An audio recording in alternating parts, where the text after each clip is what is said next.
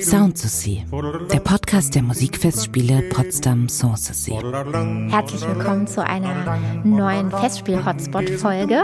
Ich bin Mirjam und sitze hier wieder mit Carsten. Hallo Carsten. Hallo. Wir sind noch munter dabei. Und wir freuen uns auf einen Kern des Festivals und zwar den Fahrradkonzerttag. Und das ist ja eigentlich wie so ein kleines Mini-Festival im Festival. Mhm. Das schauen wir uns noch mal ein bisschen genauer an für diejenigen, die das noch nicht kennen oder vielleicht auch die halten Hasen, die sich schon wochenlang vielleicht darauf freuen. Wir haben wieder drei Touren dabei und Carsten war unterwegs mhm. und hat die Erfinderin und Kuratorin, genau. Und Kuratorin des Fahrradkonzerts ähm, interviewt. Genau, die Grand Dame des Pneus habe ich erwischt und das war gar nicht so einfach, weil sie natürlich jetzt rührig in allen Fluren und Gängen unterwegs ist und gerade mit dem Projektmanager äh, Lukas Senn, der äh, für die praktische Umsetzung mit ihr zusammen da verantwortlich ist.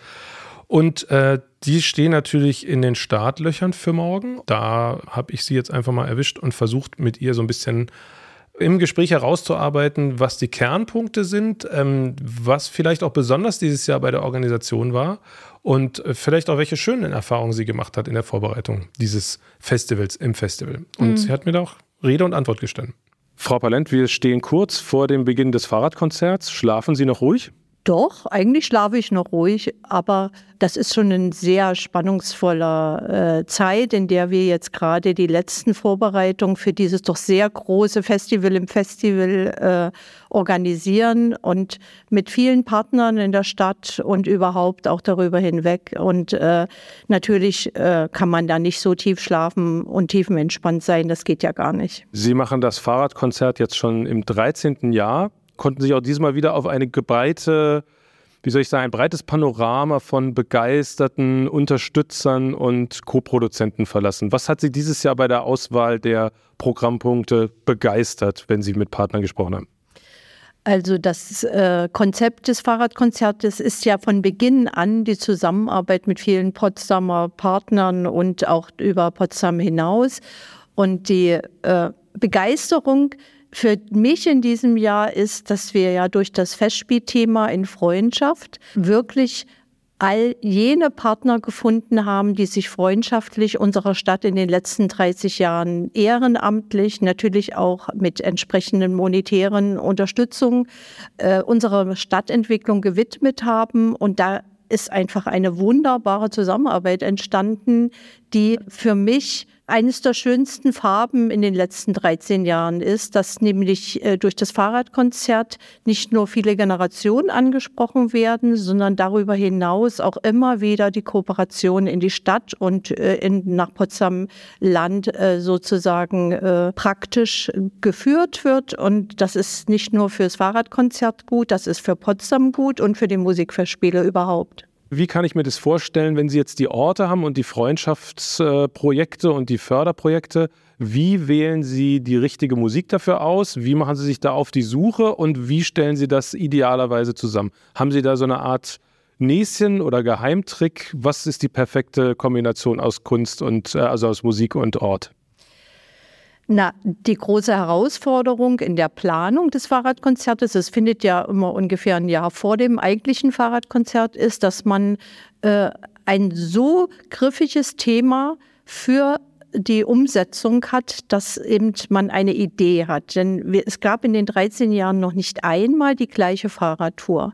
Und das bei drei äh, Touren pro Jahr, das ist ja doch eine Menge an Fahrradpotenzial alleine für den Radler. Das, was wir dann da draufsetzen, ist natürlich eine wirklich unglaublich erfahrungsbeladene Situation, dass, dass ich schon versuche, die drei Touren in betriebswirtschaftlicher Effizienz zusammenzuführen, aber andererseits jede dieser Touren ein entsprechendes Profil geben möchte. Das ist die eigentliche Aufgabe.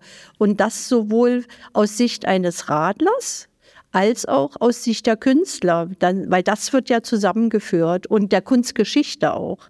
Ja, wir haben ja dieses Jahr zum Beispiel zwei wunderbare Innenthemen. Das eine ist äh, bei der Tour 2 die Kunstfreunde, die unterwegs sind, dass wir nicht nur zum Minsk und äh, zum Kunsthaus in Potsdam als Stationspartner haben, sondern dass auch die Künstler selbst mit dem Fahrrad unterwegs sein werden. Das hatten wir noch nie all die Jahre. Oder bei Bach äh, der ja eine internationale Familie aktiviert hat, auch medial entsprechend äh, angesprochen ist, haben wir eine Tour Bach in Potsdam vor dem Hintergrund, dass Bach in Potsdam ja so gut wie gar nichts mehr überliefert ist, war die große Herausforderung daraus eine lebendige emotional greifende Tour zu machen, die künstlerisch funktioniert. Und äh, da bin ich sehr froh, dass die beiden mitältesten Häuser unserer Stadt aus der Zeit der Bachzeit da unsere Kooperationspartner geworden sind. Und so kommt da eins zum anderen. Und mein persönliches Ziel ist es, dort nicht nur alte Musik zu bringen, wie das Festivalprofil ja vom Grundsatz her ist, sondern dass ich möglichst junge Künstler habe, die auch im Jazz und im Folkmusik unterwegs sind. Wir haben eine Eröffnung dieses Jahr, wo das Thema Freundschaft einfach visualisiert werden soll, wo man emotional sozusagen das optisch sehen kann, wenn zwei Tango-Tänzer miteinander tanzen, dann ist das Freundschaft in besonderer Weise oder eben zwei Artisten, die in einem Reifen ganz großartige Kunst auf ihrem Gebiet äh, dann bringen werden. Und äh, so äh, gibt es viele Farben, die diese schöne Art, nachhaltig durch Potsdam zu radeln, auch in der Kunst spiegeln. Also Nachhaltigkeit ist für mich absolut wichtig. Gerade waren wir bei dem dritten Thema, also auf den Spuren Bachs, via Family unterwegs. Das ist eine Tour auch für kurze Beine. Warum ist das wichtig, auch für Familien anzubieten? Was daran ist Ihnen ein Herzensanliegen? Na, das Fahrradkonzert an sich ist ja ein Projekt, wo wir schon immer die jüngere Generation ansprechen wollten und wollen. Und äh, deshalb gibt es immer beim Fahrradkonzert Angebote für, für die Kinder, für, für die Familien. Denn es, es gibt ja wohl nichts Wichtigeres, als äh, die junge Generation an die Kunstgeschichte, an die Kulturgeschichte, ans Radeln, an die Musikfestspiele, an Bach heranzuführen und das in einer Weise, wo Musik und Kultur und Kunst unterwegs sind, in der Natur, so dass die Kinder da einfach hoffentlich Freude dran haben, das musikalische Opfer zum Beispiel auf Klaviermatten mal nachzuspielen selbst. Also es gibt doch einiges zum Mitmachen. Und äh, der großartige Performer aus Belgien mit seinem Wasserorchester bei der Druckerei Rüss ist auch einfach. Das sind einmalige spielerische Momente, die einfach einen vom Sattel reißen sollen und einfach anders aktiv werden lassen sollen. Das, glaube ich, ist ganz schön. Gibt es auch noch den BMX-Radfahrer aus Lenin übrigens, aus mhm. unserer unmittelbaren Umgebung, der Breakdance auf dem BMX macht. Das gibt es nur einmal mit dem Höfel, soweit ich das weiß.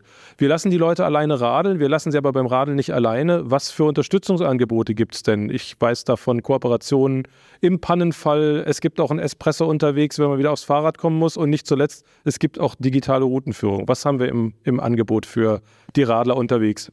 Also diese Logistik, die ist wirklich einmalig und ganz besonders. In den letzten 13 Jahren hat sich da eine unglaublich wunderbare Zusammenarbeit mit allen Radfirmen unserer Stadt entwickelt und aufgebaut. Vom Fahrradbeauftragten der Landeshauptstadt über den ADFC, der dieses Jahr ganz aktiv sogar dabei ist, die Flotte Potsdam, die Reederei Potsdam, die schon 13 Jahre lang den äh, Pannenservice begleitet. Jetzt sind die schon mit zwei Rad, unterschiedlichen Radreparaturfahrzeugen unterwegs und auch der Fahrradverleih am Bahnhof per Pedales alle die sind unsere engsten Partnern, aber die Organisation, die müssen wir stemmen. Und das, da sind dieses Jahr zwei Leute unterwegs, die dank einer wunderbar aufgebauten Logistik im Kern dieses Projekt durchführen und organisieren.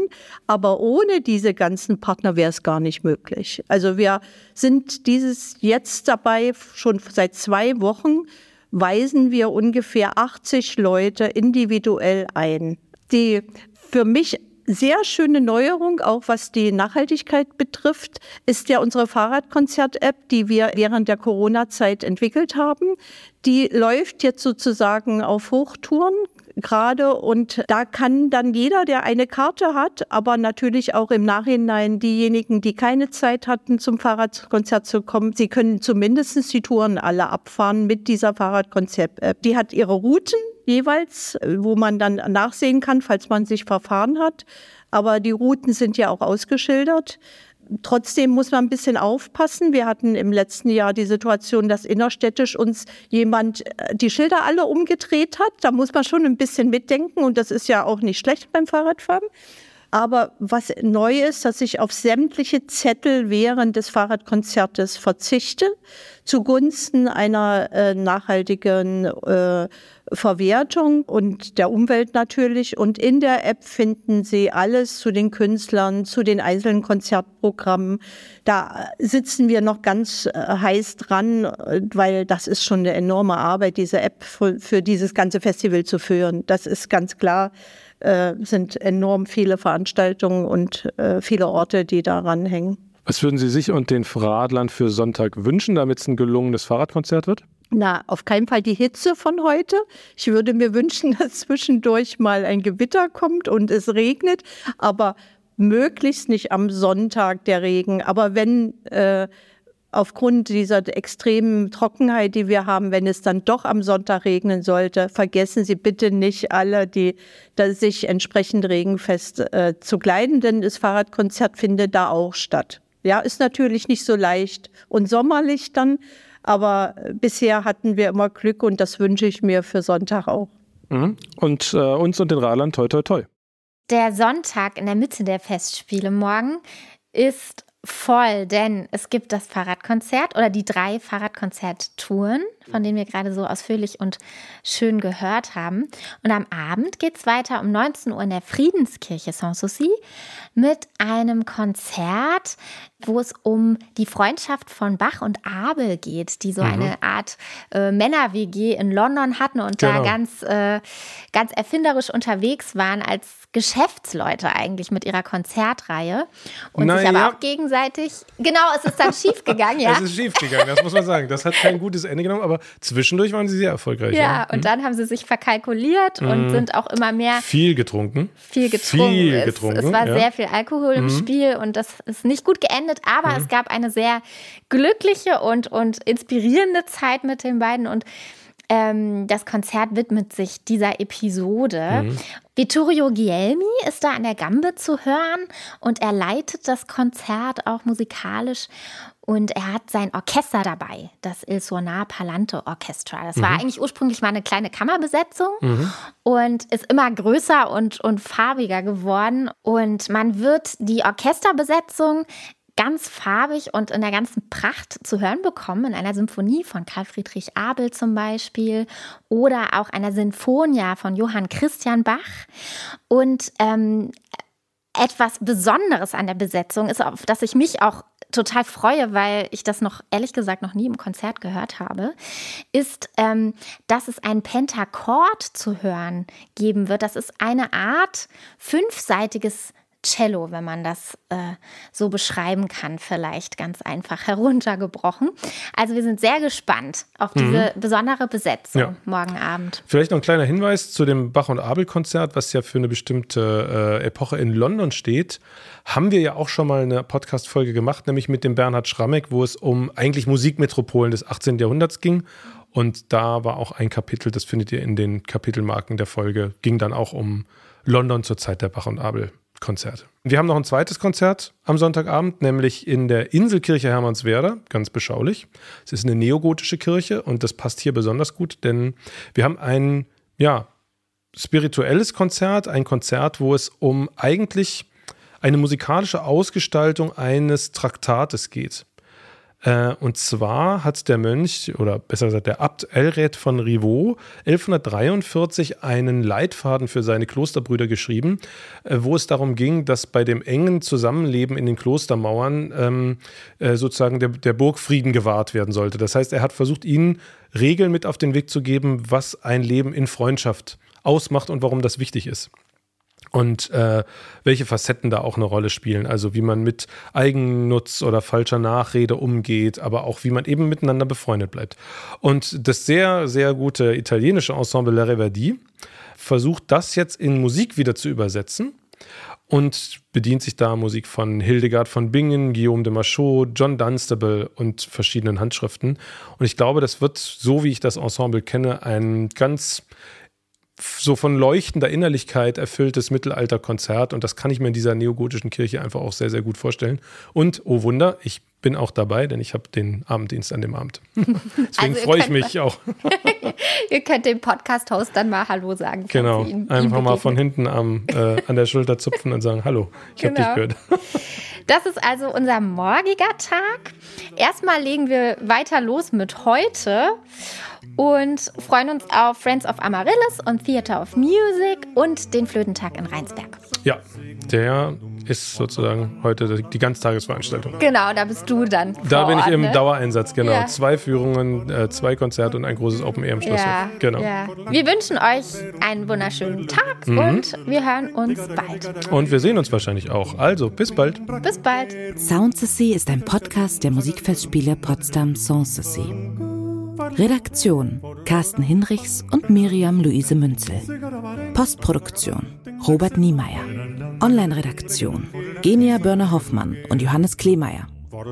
Informationen zum Festspielprogramm gibt es unter musikfestspiele-potsdam.de.